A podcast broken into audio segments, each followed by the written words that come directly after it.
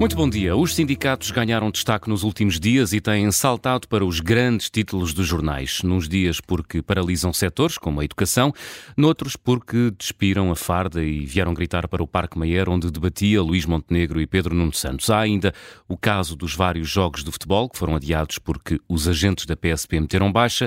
No próximo fim de semana, 38 dirigentes deixam os cargos que detinham na CGTP. Muitos fazem-no por limite de idade, mas Isabel Camarinha, ainda líder, vai ser substituída por Tiago Oliveira. Nunca um líder esteve tão pouco tempo à frente desta central sindical. Num país em que o número de sindicatos não para de aumentar e a taxa de sindicalização não para de cair, Helena Matos, bom dia. Bom dia. Os sindicatos podem tornar-se matéria de polémicas e de debate? Bem, estão, estão a ser, no caso português, estão claramente a ser neste momento matéria de polémica, sobretudo por causa da forma como alguns sindicatos de polícia estão a manifestar o mal-estar sobre as condições de trabalho, por questão da carreira do, dos agentes de segurança, mas já tínhamos tido isso também com a questão dos médicos, com a questão dos professores. Mas vamos começar aqui por uh, um, um, um, número que eu penso, uma estatística que eu penso que é importante e relevante para perceber também do que estamos a falar. A taxa de sindicalização em Portugal era de mais de 50% na década de 80 do século passado e em 2021 uh, esses mais de 50% estavam em 7,4%. Ou seja, estamos aqui a falar de uma perda de representatividade por parte dos sindicatos. Mas voltando àquilo que também é uh, pretexto para, esta nossa, para este nosso contracorrente, vamos perceber o seguinte: Isabel Camarinha tem 63 anos. Ela vai ser substituída por Tiago Oliveira, que tem 43. A Isabel Camarinha esteve quatro anos à frente da CGTP, já sabia que ela ia sair, aliás, já sabia quando ela, eh, na prática, chega ao cargo, porque há uma regra na CGTP que passa por um dirigente não se manter no cargo de direção quando atinge a idade da reforma, coisa que iria acontecer caso Isabel Camarinha fizesse um novo mandato. Uh, mas, de toda maneira, uh, temos de perceber que esta breve líder da CGTP, de alguma forma, esta espécie de uh, crónica de uma liderança breve e também pouco carismática. É claro que agora Isabel Camarinha diz que foram condições atípicas, que houve uma pandemia, que, houve, que todas as condições para uma central sindical serão mais ou menos atípicas e não creio que a pandemia tenha sido, dentro da atipicidade, a pior. Uh, Isabel Camarinha uh, esteve quatro anos, o anterior líder, o Arménio Carlos, esteve entre, teve, esteve oito anos, esteve entre do, 2012 e 2020. Portanto, esteve o dobro. Mas Manuel Carvalho da Silva esteve entre 1986 e 2012.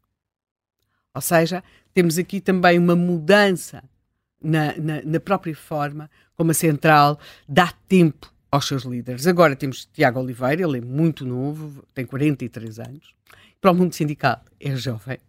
E hum, vamos ver o que, é que se, o que é que vai conseguir fazer o novo líder da CGTP, que é alguém que também já é filho de sindicalista, portanto temos, não é apenas no empresariado que temos uma espécie de dinastias, também as temos no, no domínio sindical, mas como tu dizias aqui na nossa entrada... E, e como outros anteriores líderes da CGTP, membro do Comitê Central do Partido Comunista.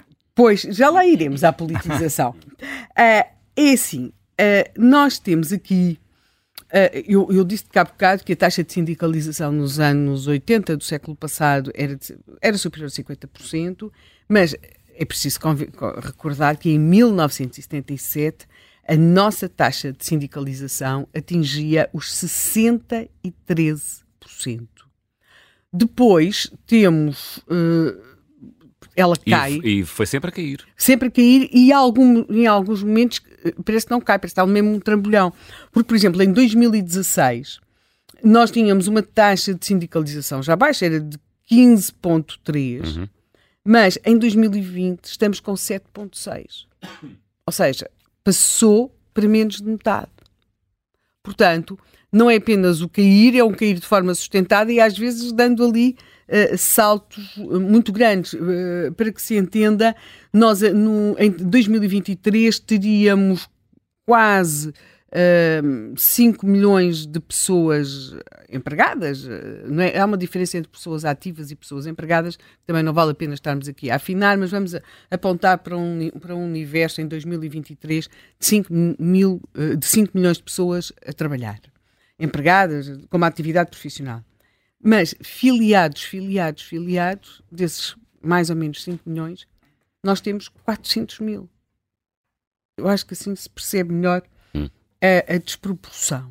E tu achas que isso se deve a quê, Helena? Olha, uh, fazendo mais ou menos o levantamento, há, há aqui sempre um, um, um, um culpado uh, que é sempre apresentado, que é o excesso de, de, sucesso político dos sindicatos. Os sindicatos conseguiram em Portugal uma coisa que é as chamadas portarias de extensão. Aliás, quando uh, o PCP negocia com, com o apoio ao governo da Geringonça, a questão das portarias de extensão foi particularmente sensível. O que é que é uma portaria de extensão, contada assim, grosso modo? Uh, elas enchem o boletim de trabalho e emprego e é, nós temos um sindicato que tem muito poucos sindicalizados a negociar algo com o governo, ou com o governo que estiver em funções, e aquilo que é acordado nessas negociações desses sindicatos é depois ex estendido, portanto, daí o termo extensão, não é? é estendido, uh, com S, por uma portaria de extensão, com, uh, com X, a todos os trabalhadores do setor. Portanto, não, eu não tenho. Portanto, beneficiando todos, mesmo até os que não são sindicalizados. Sobretudo os que não são sindicalizados, porque os que são sindicalizados são uma minoria muito minoritária. Curiosamente, os governos Passos Coelho tinham estado a tentar acabar com esta questão de, das portarias de extensão. Acabar, quer dizer, eh, não, não, mas esvaziar, quer dizer, ir acabando com esta, este automatismo. E para o governo de uh, António Costa, foi um senhor chamado Mário Centeno, que até há muitos anos antes, numa outra encarnação, tinha escrito com, a, com sabedoria e proficiência sobre a questão, de, aquilo que ele designava como monopólio da representatividade dos sindicatos nas negociações laborais. Esta questão é importante. Esta, é, os monopólios têm, os sindicatos têm este monopólio e depois garantem também este monopólio através das chamadas portarias de extensão. Mas, curiosamente, segundo alguns investigadores desta área, economistas, pessoas que, que trabalham nesta área, eles consideram que uma das, um dos fatores que leva a que os trabalhadores não sintam necessidade de sindicalizar é o facto de haver portarias de extensão. O que é que eles ganham em ser sindicalizados? Pode, uh, o, pode dizer-se que as pessoas não se querem sindicalizar porque implica pagar uma cota para o sindicato. Note-se que também foi negociado pelos uh, sindicatos que, eh, isto tem sobretudo também a ver com este orçamento e o anterior, este orçamento do Estado, que as deduções, as cotizações para os, para os sindicatos uh, são deduzidas na totalidade. E não só, depois têm até uma... Deduzidas em uh, de IRS. E depois têm até uma majoração. Tem uma majoração que poderá chegar mesmo no Orçamento do Estado para 2024, uh, este uh, a 100%. Portanto, Ou há seja, um convite fiscal aos sim, trabalhadores. Sim, nós podemos. Imagina que deduz, só para trabalharmos com, com números redondos, uhum. se deduzes 100, pode, se, se pagas 100, podes deduzir 200. Uh, pode parecer que é, mas há, há muito poucos. Portanto, isto não afeta em nada as contas do Estado, porque há muito poucos trabalhadores sindicalizados, mas também não contribuiu para atrair esta espécie de bónus fiscal, porque é mesmo um bónus, é pouco falado, os sindicatos gostam muito anunciar os bónus fiscais às empresas, mas isto é um verdadeiro uh, bónus fiscal, mas não trouxe mais pessoas uh, aos sindicatos e, e afiliar-se e aquilo que nós podemos pensar, já, já apresentei aqui uma das razões, que é muito apontada por quem trabalha e estuda nestas matérias, que é o facto de não se ganhar nada, porque a portaria de extensão vai-me garantir que eu sou beneficiada da, da, da, negociação em contratação coletiva, portanto, não vale a pena eh, de maneira nenhuma sindicalizar-me. Por outro lado, alguns, hum, alguns investigadores também salientam outra coisa. Houve, há alguns anos ser sindicalizado não era apenas uma questão de, de, de, pronto, uma questão de, ser importante na representatividade, mais ou menos importante, mas também dava benefícios. Todos nós nos lembramos do, do, do, dos serviços médicos dos bancários, por exemplo. SAMs. Os SAMs, uh, tem, alguns tinham vantagens também em termos de cooperativas de abastecimento, uhum. supermercados, mesmo até vantagens também no acesso um, a alguns bens e serviços. Isso acabou. Ou seja, uh, essas áreas têm estado a desaparecer, a, a, a dar esse, têm, esses benefícios têm estado a desaparecer e, portanto, também não existe propriamente uma, uma vantagem. Por outro lado, há a própria um, alteração daquilo que é a economia do país.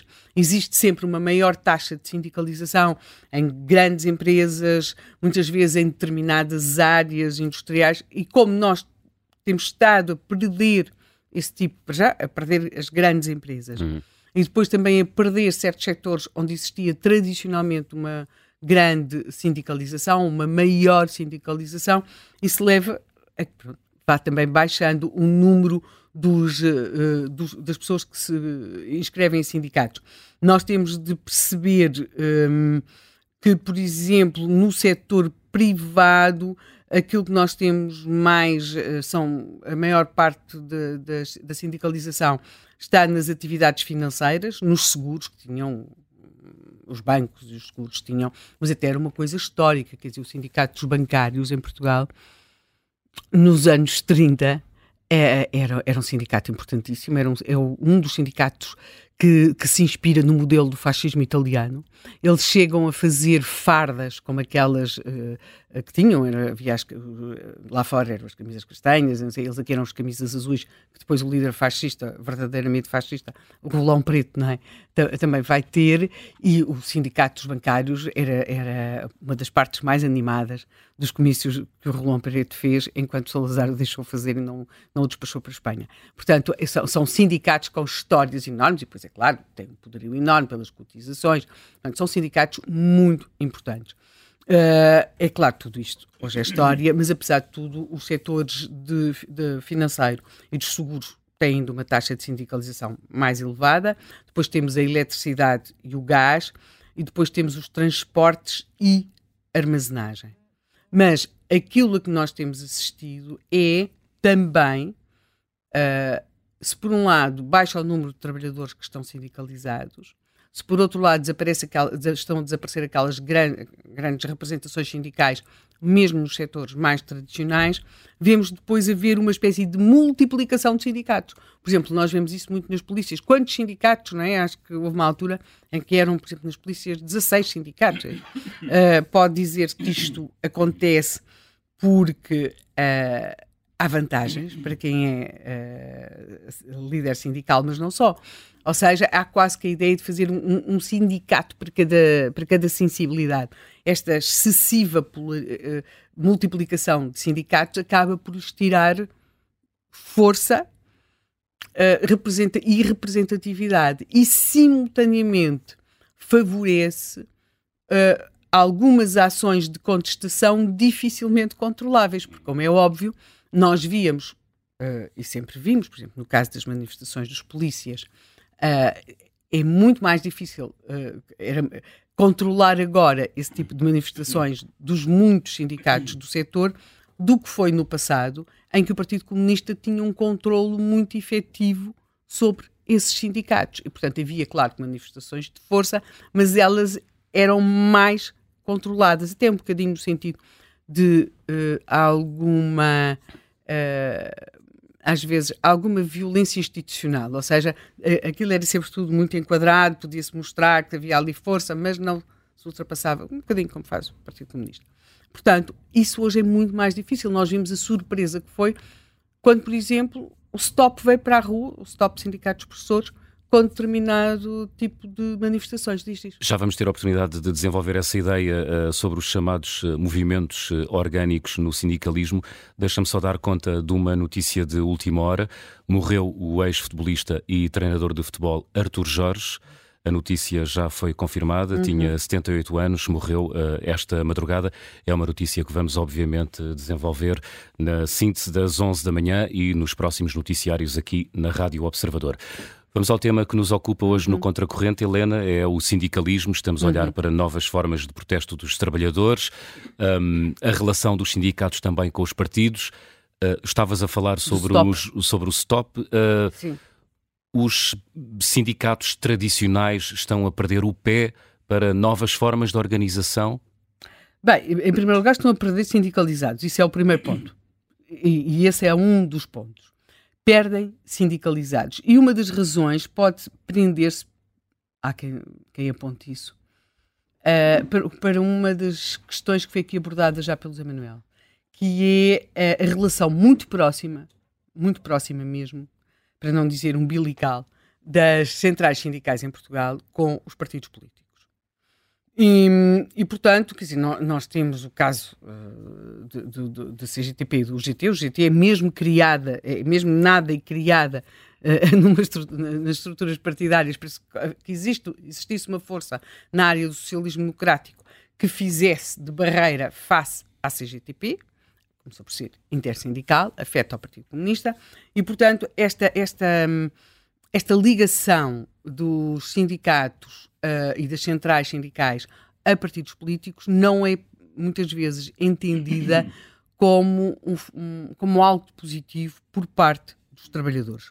E, portanto, muitas vezes quem cresce no número de sindicalizados são os sindicatos ditos independentes, que depois também poderão não ser assim tão independentes, mas, mas que, se, que se apresentam como independentes. Portanto, não estão filiados nas centrais sindicais, apresentam-se como sindicatos independentes o que não quer dizer que depois estejam independentes dos partidos, mas, mas não existe este tipo de ligação, como o Zé Manuel aqui referiu, o, o dirigente da Inter, uh, que, CGTP, que, está, uh, que faz parte, por exemplo, do Comitê Central do Partido Comunista. Uhum. Portanto, são diferentes. Agora, uh, nós... Nem sempre foi igual. Nem sempre foi igual. Houve, houve, houve tradições diferentes na relação... Quer dizer, como tu de resto referiste, a CGTP não nasceu nasceu muito ligada a, a, militantes comunistas, mas não era fechada, não é? Digamos assim, tinha católicos e socialistas designadamente, mas depois uh, uh, teve logo um problema com o primeiro dirigente, o primeiro secretário-geral, que era Canais Rocha, que teve que uh, deixar. Teve que sair, porquê? Porque ela era dirigente comunista, tinha sido dirigente comunista na clandestinidade, no, no tempo da. enfim, antigamente, e tinha falado na prisão. E isso foi um problema, não é? Tinha, foi um criou-lhe naturalmente, havia um, um, dogma que não se podia ceder à, uhum. à tortura e ele saiu. Quem vem a seguir, que é Armando Teixeira da Silva, Sim. É, é também da gente comunista, vai, vai chegar a ser deputado pelo Partido Sim. Comunista, mas durante o período em que está na CGTP não, é, não ocupa cargos no PCP. Assim como Manuel Gonçalves da Silva, que também não ocupa cargos no PCP e só sai do PCP depois de sair da, da, da, da CGTP, uh, o primeiro que, que, tem, que era do Comitê Central, tal como agora este novo que vai entrar, é, é Herménio Carlos. Sim. Isabel Camarinha era comunista assumida, Sim. mas não do comitê, não tinha cargos dirigentes. Portanto, há aqui uma relação que nem sempre é, Sim, sempre é óbvia. Eu, aliás, digo já. Na, na UGT passam-se coisas parecidas, não é? Há sim. A, a, relação é óbvia, não, não sim, é um sim. padrão, não é? Não, é um não. No, no, caso, no caso do UGT existe mesmo aquele propósito, existe sim. documentação que mostra. Eu queria só aqui fazer um parênteses, eu sei que isto pode parecer uma coisa muito antiga, mas em relação ao canais, um, canais Rocha, é assim, a, a, acusação de que as pessoas tinham. Eu, eu já nem consigo sequer usar o termo acusação de que as pessoas tinham falado sobre tortura, quer dizer, parece-me ser uma coisa que não, que não, não faz sentido, não é? Uh, Chamava-se trair na prisão. Pronto. E é um tipo de, de, de afirmação sobre, sobre pessoas que vai sendo feita pelo Partido Comunista Português com fundamento e sem ele, nos casos sem ele, noutros com ele, em relação a pessoas para as descredibilizar eh, na sua vida na democracia. E, para, e em alguns casos para as chantagear. Não faz. Não creio que seja este caso. Pois, tam, não também não será. Mas aconteceu em relação a algumas pessoas e é um paradoxo que na democracia houvesse pessoas cujo cartão de cidadão exemplar continuava a ser passado pela PIDE de António Maria Cardoso, muitos anos antes. Este é um dos. É como se para algumas pessoas a PID continuou a trabalhar. Ou seja, o dossiê que o Partido, a que o Partido Comunista tinha tido acesso, hum. não é? Ou os dossiês que algumas pessoas mantinham em privado, uh, continuou, a, ou, ou, os dossiês que estavam em Moscovo, uh, continuaram a servir para avaliar se determinado cidadão era ou não um bom cidadão. E houve pessoas, nomeadamente, até que foram acusadas de ter falado na PID e que nem nunca tinham sido presas pela PID. E, e, e portanto... É uma história muito longa. Sim, mas voltemos aí, aqui ao nosso mundo longa. sindical. Mas é, de facto, uma coisa, é, é, doloroso, porque quando eu estava a preparar este programa, claro que me apareceu essa observação sobre o primeiro dirigente e, e, achei, e é sempre uma coisa que me, que me revolta. Pronto, continuando agora aqui. Voltemos ao presente. Voltemos ao presente, até porque algum dia a piedade enfim, ter, ter encerrado a sua, a sua, o seu labor, não é? Já encerrou. Já encerrou. Nós temos aqui uma coisa que é esta. Hum, em todos os países, estou a falar aqui do, do espaço, deste nosso espaço, as taxas de sindicalização têm, têm baixado. Há, sobretudo, também um envelhecimento uh, do mundo sindical. Uh, há, em média, agora aqui estou a citar um dos estudos que estive a ver, em média, nos países desenvolvidos, um em cada sindicalista tem mais de 55 anos, enquanto apenas um em cada 20 tem menos de 25.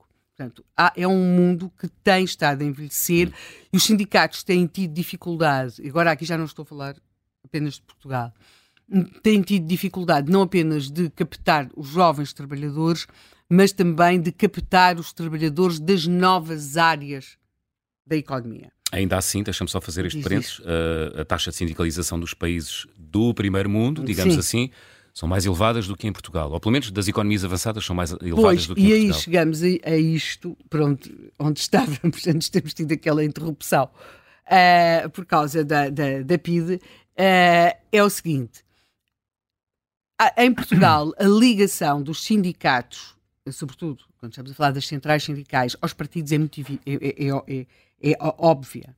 E a questão da instrumentalização ou, ou, de que essas centrais e os sindicatos que nelas estão inscritos ponham os interesses do partido acima do interesse, dos interesses dos trabalhadores, coloca-se de facto.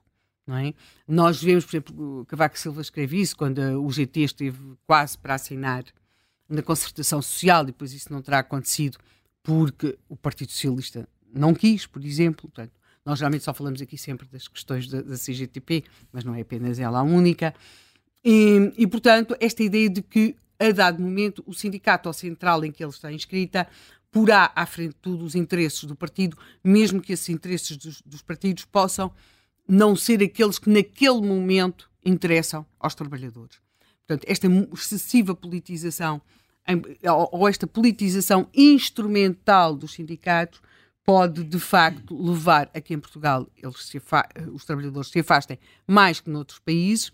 Depois também o facto de uh, muitas vezes a perspectiva dos líderes sindicais é mais o de, defen de, de, defesa de um modelo político, ou seja, numa determinada empresa, e, e aí o atual, o futuro líder da CGTP tem experiência nisso, quer dizer, por exemplo, pensemos, é a FASEC Uh, o interesse é que a EFASEC seja nacionalizada, seja do Estado. Não é propriamente defender quanto é que vão ganhar os trabalhadores da EFASEC, que regalias é que vão ter. Não, é defender um modelo político muito próximo do, do, do comunismo ou do socialismo, portanto, muito uh, presença do Estado, mesmo que a empresa vá ao fundo, desde que seja estatal, é essa a questão. É isso que se deve defender. Portanto, esta, eh, quando nós passamos para modelos sindicais, por exemplo, a Alemanha surge sempre à cabeça, não é essa, em que os sindicatos assumem o seu papel, por um lado, na, na própria, na própria decisão de alguns destinos da empresa e sempre numa perspectiva de que a empresa tem, tem de correr bem porque os trabalhadores têm de ganhar bem. Portanto, é, um, é uma perspectiva completamente diferente. Eh, de abordagem, não é?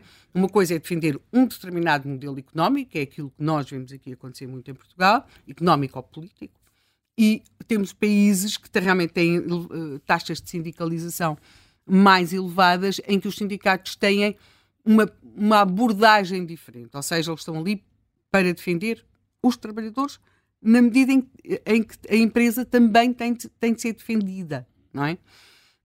O que não obsta a que nós vejamos também nesses países um envelhecimento do, do, do, do mundo sindical, embora não com estas características tão, tão fortes quanto em Portugal, e uh, de alguma forma é como se os sindicatos em Portugal uh, estejam muitas vezes a, a, falar de um mundo que já não, é, já não funciona naqueles termos. E, portanto, não são vistos, pelo menos as centrais sindicais mais tradicionais, não são vistos como a, as estruturas mais adequadas para defender os trabalhadores, e daí, muitas vezes, que mesmo sem filiação, nós vejamos mobilizações surpreendentes em ações convocadas por sindicatos que, muito recentes que optam por modelos uh, de, de, de, contestação uh, muito mais a pensar na visibilidade hum. também nas redes sociais, por exemplo. Hum. Portanto, nós estamos aqui num momento, eu acho que isto é claro, esta, esta, esta um, aposta numa renovação geracional que está a ser feita na CGTP uh, é evidente, é como se nós tivéssemos tido uma líder mulher, agora eu não acho que o mandato de Camarinha tenha corrido bem, ou tenha um saldo muito positivo, um, um saldo positivo, mas agora vemos a aposta no rejuvenescimento dessa sua liderança. Uh, eu acho que são sinais de que uh, a CGTP quer acompanhar os tempos, pelo menos uh, vi, no que para os cartazes vai, vai estar. Note-se que nós assistimos da parte do mundo, do universo comunista, a uma aposta numa alteração de imagem. Vimos como isso está a ser feito em relação ao secretário-geral, com uma apresentação pessoal. Portanto, o secretário-geral, a cara do secretário-geral está em cartazes na campanha, o que já é uma ruptura com a forma como se comunicava. Vimos uh, referências e a participação da sua família uh, nesta campanha eleitoral. Já vimos, já ouvimos o pai e a mãe, ele a falar sobre o pai e a mãe. E agora, na CGTP, vamos ver aparecer um novo líder uh, muito mais jovem e que eu creio que, se correrem bem as coisas, não ficará apenas quatro anos, como aconteceu com Isabel Camarinha. E, portanto, uh, vamos ver, e hoje vamos aqui debater, uh, se os sindicatos devem ou não ser notícia. E, na minha opinião, não só devem, como têm de ser notícia porque os sindicatos passam a vida a, a, falar sobre o que vai mal nas empresas, o que vai mal na administração pública, mas não estão tão interessados em que se fale sobre si e temos de perceber que em qualquer, não há números reais antes de 77, não é? Uhum. Portanto, uh, se estivéssemos a falar de um partido ou, ou de uma empresa que tivesse passado de 67% para 7%, nós teríamos de, fal de falar, talvez, de um falhanço. O que está a mudar nos sindicatos é o tema que nos ocupa hoje no Contracorrente. Liga até ao meio-dia para o habitual 910024185. Já temos em linha o nosso primeiro convidado, João Proença, foi secretário-geral do GT durante quase 20 anos. Bom dia, João Proença. Bom dia. Obrigado, antes de mais, por ter aceitado o nosso convite. O que é que se passa para termos uma das taxas de sindicalização mais baixas da OCDE, quando já tivemos até uma das mais altas no final da década de 70? Bem, diria, invenções são invenções, realidades é uma coisa diferente. Hum. Eu gostava de comentar, primeiro, os sindicatos são as organizações mais representativas da sociedade civil. Os sindicatos têm maior número de filiados que os partidos políticos. Os partidos políticos têm toda a legitimidade uhum. porque ganham no processo eleitoral. Os sindicatos têm legitimidade porque ganham, eh, através de sindicalizados, na intervenção social.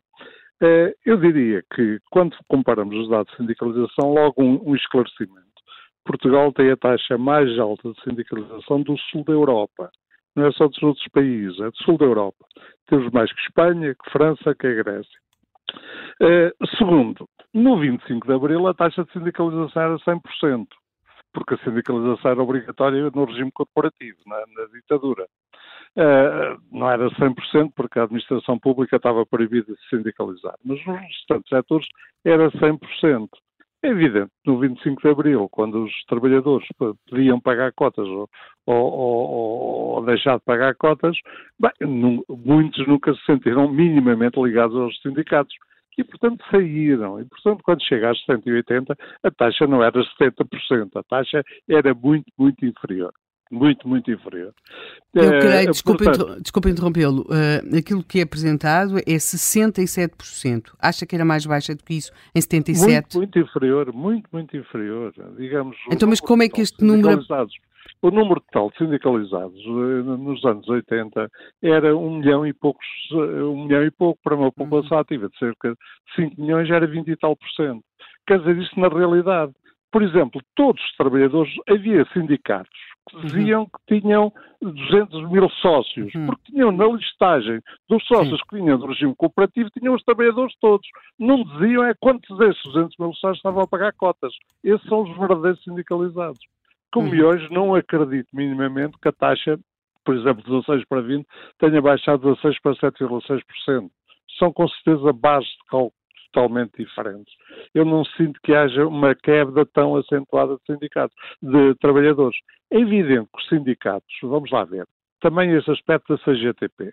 A CGTP foi criada em 73 por sindicatos corporativos que tinham ganhado direções uhum. democráticas. Sim, sim. Desses sindicatos que ganharam direções democráticas, bem, esse, eh, depois deram origem ao GT e outros problemas da CGTP, os sindicatos mais importantes criaram a CGTP, como referiu, os sindicatos da banca, os uhum. sindicatos de seguros, os sindicatos de escritórios e outros sindicatos foram os sindicatos que criaram a CGTP.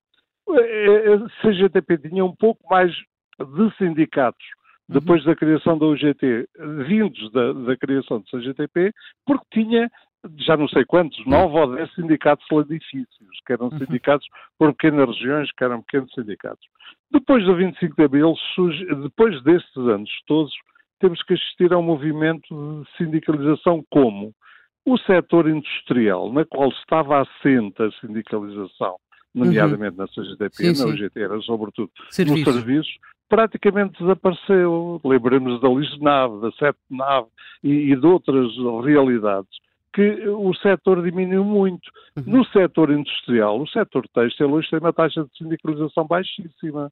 Uh, e, digamos, uh, e outros setores de atividade mudaram profundamente. E isso acontece Por porque... Lado, os sindicatos não é, digamos. Perda de protagonismo bem, dos sindicatos? Um isso, pouco, um é. pouco, mas também grandes dificuldades criadas pelas empresas para os trabalhadores, para os sindicatos fazerem, uh, fazerem digamos, intervirem junto aos trabalhadores. Há muitos sindicatos, os sindicatos estão proibidos de entrar em múltiplas empresas, nomeadamente estas grandes empresas, setor têxtil e outras. Uh, uh, há muitas empresas em que os sindicatos não podem entrar, digamos, em certa medida violando a lei, mas, mas, mas é a vida. Oh, Portanto, eu diria João, que a taxa de sindicalização temos de ter bem presente isso. O país com mas, por exemplo, taxa... deixa-me lá interromper. Uh, um dos sindicatos que durante muitos anos foi um dos mais importantes da, da UGT, que era o Sindicato dos Bancários, hoje em dia, praticamente não sou falar dele. Não, vamos lá ver. Uma questão de intervenção sindical ou então taxa de sindicalização. Taxa de sindicalização do setor bancário é igual. O número, de, o número de ativos sindicalizados diminuiu porque o número de ativos do setor uhum. sindical diminuiu mas os reformados mantêm-se todo o setor bancário. E, portanto, o número de sindicalizados do setor bancário é praticamente igual. Até aumentou, aumentou nos anos 80, porque aumentou o número uhum. de trabalhadores do setor bancário. Uh, uh, portanto, e mantém-se todos, e mantém-se pela razão que referiram. Houve um velho acordo entre os sindicatos e os, e os, e os bancos que os bancos ficavam com a gestão dos fundos de pensões, os, os sindicatos ficavam com a gestão da saúde, hum. o SAMS, que era, em grande parte, era praticamente só paga pelos bancos. E criou-se um belo sistema, o melhor sistema, de, digamos, uhum. na altura, de, de, proteção na saúde. Uh, e esse mantém-se, e portanto os trabalhadores mantêm-se, nomeadamente pelos SAMs, mas também porque se sentem bem. Os trabalhadores reformados têm múltiplas atividades dentro do sindicato realmente. O sindicato, por exemplo, agora está a conduzir, e vai há dias no jornal, os sindicatos revoltados contra os bancos oferecerem um aumento este ano de 2, 2 3%, contra o acordo entre o GT uhum. e, e, e, os empregadores e o governo, um acordo tripartido. Portanto, a taxa de sindicalização tem que ser vista com maior pormenor. Mas, por exemplo, qual é o país com menor taxa de sindicalização na Europa? A França. A França tem múltiplas centrais sindicais, a taxa de sindicalização é inferior a 5%. Agora, a França tem eleições que medem a representatividade dos sindicatos. E, e isso também ganham, os sindicatos ganham uh, força por essa uh, aferição da representatividade. Mas tem a menor taxa de sindicalização da Europa. A Espanha e a Grécia têm taxas inferiores a nós. Portanto, tradicionalmente, a Itália, a Espanha, a Grécia e a Itália têm taxas de sindicalização inferiores a nós. Portanto, essa é uma primeira questão. Eu estou Só uma pergunta. Depois do cimento que gostava de abordar, diga Sim, sim.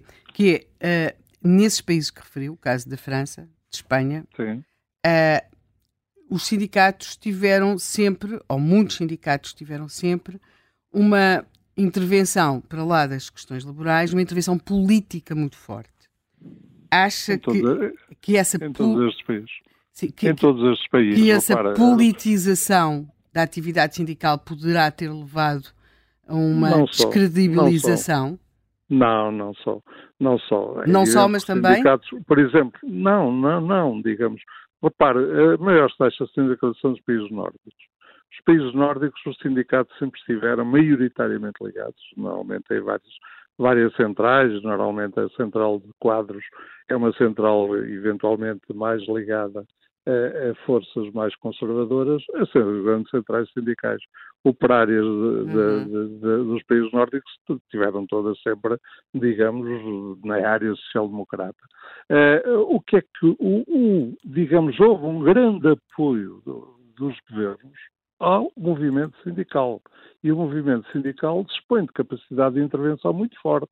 Uh, por exemplo, olha, uma empresa há pouco tempo americana foi para, para a Suécia e, quis impedir os sindicatos de entrar na, na empresa, bem, e, e, a empresa está prestes a encerrar até que sair da Suécia porque não pode desenvolver a sua atividade. Os sindicatos têm uma atividade muito forte e têm uma representatividade muito grande. Os sindicatos da Alemanha e da, e da, da Inglaterra são sindicatos, são as maiores centrais sindicais, é, é uma tradição. Digamos, na Alemanha já existiram duas centrais sindicais, a central da DGB absorveu outra central que era uma central de serviços, tem um número muito reduzido de sindicatos e tem uma taxa de sindicalização muito elevada. Inglaterra foi muito afetada pelo, pelo, por, por intervenções eh, governamentais contra os sindicatos, eh, a perda do diálogo social tripartido e outras, e, portanto, a sindicação baixou um bocado, mas continua a ter sindicatos ultra representativos, quer no setor público, quer no setor privado. Mas, eh, portanto, Deixe-me deixe fazer-lhe uma diga, pergunta, diga, já que esteve a dar esses exemplos. Uh, não diga. acha que há uma diferença grande entre os sindicatos uh, do norte da Europa, que a maior parte deles, no fundo, estiveram ligados a partidos sociais-democratas, e até na origem desses Sim. partidos sociais-democratas, e às vezes tem uma tradição Não, mais de 100 Inglaterra, de... Inglaterra, Inglaterra, o Partido, Partido Trabalhista, mas também o Partido Social-Democrata alemão é muito sim, parecido, os, países, os partidos sociais-democratas nórdicos também. E no sul da Europa houve, primeiro, um grande, uma grande decisão no movimento, digamos, eh, sindical, eh, socialista, entre que ficaram sociais-democratas de um lado e comunistas do outro e depois houve sempre uma, uma competição entre socialistas e comunistas no movimento sindical, há muitos, muitos anos. E isso não, não, não enfraquece o próprio movimento sindical? Repara, uh, talvez, mas repara, uh, também a realidade europeia. A realidade europeia não é de, partido, de central sindical única. Nos países nórdicos há sempre mais de uma central, embora a, central operária, uh, há a central de serviços, por vezes há uma central de quadros, eh, e, portanto, eh, e, e, todas colaboram em conjunto. Aliás, existe um, até uma coordenação sindical nos países nórdicos, todos, em todos os países nórdicos, eh, no conjunto dos países nórdicos. Na Inglaterra continua só uma central, na Alemanha só uma central. Mas o exemplo da Bélgica e da Holanda. A Bélgica e a Holanda também têm várias centrais sindicais, como em Portugal. E, portanto, não é isso que afetou a taxa de sindicalização. Na Holanda, por exemplo, a Holanda teve um período eh, em que a sindicalização era brutal, em que havia uma força muito grande em termos do, do, do diálogo social. Aliás, o, o, Pacto Social celebrado na Holanda foi considerado uma espécie que levou ao milagre económico uhum. do crescimento da Holanda, quando a Holanda estava numa situação muito complicada. Depois, nos últimos anos, digamos, com governos mais conservadores, o Pacto Social veio abaixo e, e digamos, e tem havido algumas perturbações na intervenção sindical. Mas a, a Bélgica a Holanda têm altíssimas taxas de sindicalização.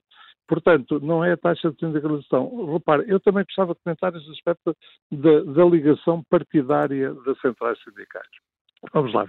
A CGTP eh, também lá tem católicos, também lá tem eh, não, não comunistas, até socialistas, mas na prática há um total domínio do Partido Comunista sobre a Central. Portanto, eh, e digamos, lembrar até que não sei se ainda permanece que, nomeadamente, os sindicalistas de topo do Partido Comunista reuniam com um dirigente do Partido Comunista para acertar as políticas. Uhum. Uh, acertar as políticas. Se bem que conhecemos o, o Partido Comunista, não deve ter mudado. Não deve ter mudado. Não, a UGT, a UGT foi criada por sindicatos, primeira questão, com o apoio do PS e do PSD.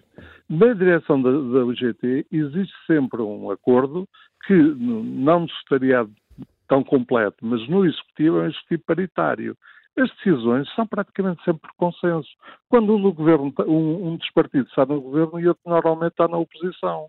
Isso nunca fez com que a Central se dividisse na, na, na intervenção sindical por, por, razões partidárias. A UGT não está ao serviço de nenhum partido porque é impossível, porque não está no governo na oposição. Mas, de qualquer modo, existe uma ligação. Eh, por exemplo, quando eu fui para Secretaria-Geral da UGT, na altura uh, houve eleições, uh, houve eleições para a Assembleia da República, eu era deputado, não quis concorrer a essas eleições por, por outros motivos, e, e, daí para a frente defini uma norma, o Secretário-Geral da UGT nunca, pertence, nunca será deputado. Uh, poderá haver dirigentes deputados, mas normalmente até havia mais deputados da área do, CGTP que da UGT. Mas não, normalmente tem havido muito poucos dirigentes da UGT que sejam deputados. Uh, e, portanto, há uma menor, há uma maior, digamos, uh, intervenção não dependente dos partidos. Mas, de qualquer modo, há essa ligação. Bem, falar do Sendejo, há partidos políticos em Portugal que têm uma intervenção social importante, mas que não têm qualquer força sindical e que os leva a tentar intervir no movimento sindical criando sindicatos, que é o caso do Stop. Uh, portanto, está a falar de partidos de extrema-esquerda, não é? Sim, Vamos chamar, chamar, chamar os dois pelos nomes. O, o Bloco, esquerda, e no caso do Stop, são dissidentes do Bloco. O, mas, stop, uh... o Stop que foi criado por influência inicial, depois foi dissidentes, mas não foi no início. Uh, portanto, e tem havido divisões dentro do Stop. O Stop, digamos, e isso tem estes novos sindicatos que se multiplicaram, que normalmente os sindicatos profissionais ganharam espaço em Portugal, mas são, são normal, têm sindicatos altamente representativos, sindicatos médicos, sindicatos enfermeiros, tem sindicatos eh, que agora eh, têm sido menos visíveis na, interven na, na, intervenção sindical, mas que são altamente representativos e que eram muito, muito interventores, sindicatos pilotos, da pilotos da aviação, o SPAC, os sindicatos dos maquinistas, da CP, portanto, eh, com uma, eh, uma, intervenção sindical muito forte, agora é menos visível, mas a representatividade continua. É, portanto, sindicatos professores, são sindicatos, quer na UGT, quer na CGTP, altamente representativos, a taxa de sindicalização dos professores é muito elevada, mas depois já há muitos sindicatos tem uma taxa de centralização eh, mais baixa. Portanto, eh, o movimento independente, eu lembro-me sempre, quando foi criada uma Confederação de Sindicatos Independentes, apresentou um documento na Assembleia da República que dizia que tinha 20 mil associados uhum. e que visava, passado dois ou três anos, ser 30 mil. Bem, esse, essa central sindical, mais, muito mais de 30 mil, tinha o Sindicato dos Bancários Solidas da UGT que tinha uhum. 50 mil afiliados. Era uma representativa, eh, tinha Sim. múltiplos sindicatos, mas sindicatos que não existiam no terreno, não tinham afiliados. E na prática tem um grande sindicato, uhum. que é o Sindicato dos Quadros Técnicos Bancários, e, e, não tem uh, outros sindicatos, não tem outros sindicatos muito representativos. Apenas mais uma questão que o nosso tempo está a chegar eh, ao fim, porque vamos ter um noticiário, mas há aqui uma questão que lhe queria colocar, que é as, as portarias de extensão acabam ah, neste momento por ser apresentadas como um dos fatores que não. leva os trabalhadores a não se sindicalizarem. Não, repara, tem sido uma discussão e, e gostei da, da, abordagem que foi feita, mas clarificaram o facto. em, quando foi da Troika, no memorando da Troika, queriam acabar com as portarias de extensão. Queriam acabar com as uhum. portarias de extensão. Sim foi o GT que impediu, digamos, uh, digamos uh, dificultaram, mas impediu praticamente acabar. Mas estava no memorando da coisa, era a propósito do governo, aliás, o ministro confessou-me que ele sempre foi defensor de acabar com as pedidas de extensão, mas depois recuou uh, uhum. quando foi das negociações. Portanto, mas vejamos o que são as portarias de extensão. Portaria de extensão é quando é celebrado um acordo entre trabalhadores e empregadores, Uh, e os trabalhadores e empregadores, os dois, em conjunto, pedem ao governo para uma portaria de extensão. E normalmente são os patrões que querem a portaria de extensão. Claro, mas isso não quer dizer que, empresa isso seja bom. De, gerir a empresa por regras diferentes. O problema é, é outro, é regras diferentes na gestão das empresas. Os trabalhadores têm um, um dado, uh, um dado, digamos, Sim. regulamento de funcionamento e outros têm um regulamento diferente. Agora, a portaria de extensão é sempre uma portaria decidida pelo governo. O governo faz ou não faz, a portaria de extensão não é obrigado. Portanto, dizer que, de facto, as portarias de extensão, digamos, é uma maneira de, dos patrões ou dos sindicatos defenderem, quem as decide é o governo. É uma portaria. Agora, eh, há esse problema. Nas portarias de extensão, de facto, alarga aos trabalhadores não sindicalizados aquilo que os trabalhadores sindicalizados obtiveram. E, portanto, isso diminui a força para a sindicalização. Aliás, até teve, teve previsto, está na lei, que é possível, na próprio acordo de trabalhadores e empregadores, fixar que os trabalhadores que querem ser abrangidos pela portaria de extensão pagarem uma certa verba para os sindicatos. Mas os sindicatos sempre tiveram fortes hum. reservas, isto não tem sido aplicado só em termos muito marginais. Mas depois, muitas, alguns sindicatos dizem que não querem portaria de extensão, mas de qualquer modo, se um sindicato subscritor não quiser, não há portaria de extensão. João Proença. Não há portaria de extensão se as duas partes a pedir. João Proença, obrigado. Agradeço-lhe ter aceitado o convite okay. para estar em direto no Contracorrente. João Proença, antigo secretário-geral. José Manuel Fernandes, que é que está a mudar no sindicalismo português? Bem, eu acho que está, no sindicalismo está a mudar alguma coisa, mas temos que ter em consideração o que é que está a mudar na sociedade. Hum. Porque penso que muito do que está a acontecer no sindicalismo uh, tem a ver com a forma como uh, nas nossas sociedades, portanto não é só na sociedade portuguesa, há uma uh, pulverização da representação de alguma forma, não é? o exemplo, aqui há, muitos sindicatos. Muitos sindicatos, muitas, muitas, muitas associações que às vezes não se consegue perceber bem qual é a representatividade. Uh, os grandes, as grandes estruturas de organização da sociedade que, enfim, marcaram o período da Revolução Industrial, da Primeira e Segunda Revolução Industrial, hoje em dia desaparecem. Repara, estamos a falar, uh, quando nós pensávamos em estruturas que para, que estruturavam, que estruturava a sociedade, o que é que tínhamos? Tínhamos, olha, as Forças Armadas.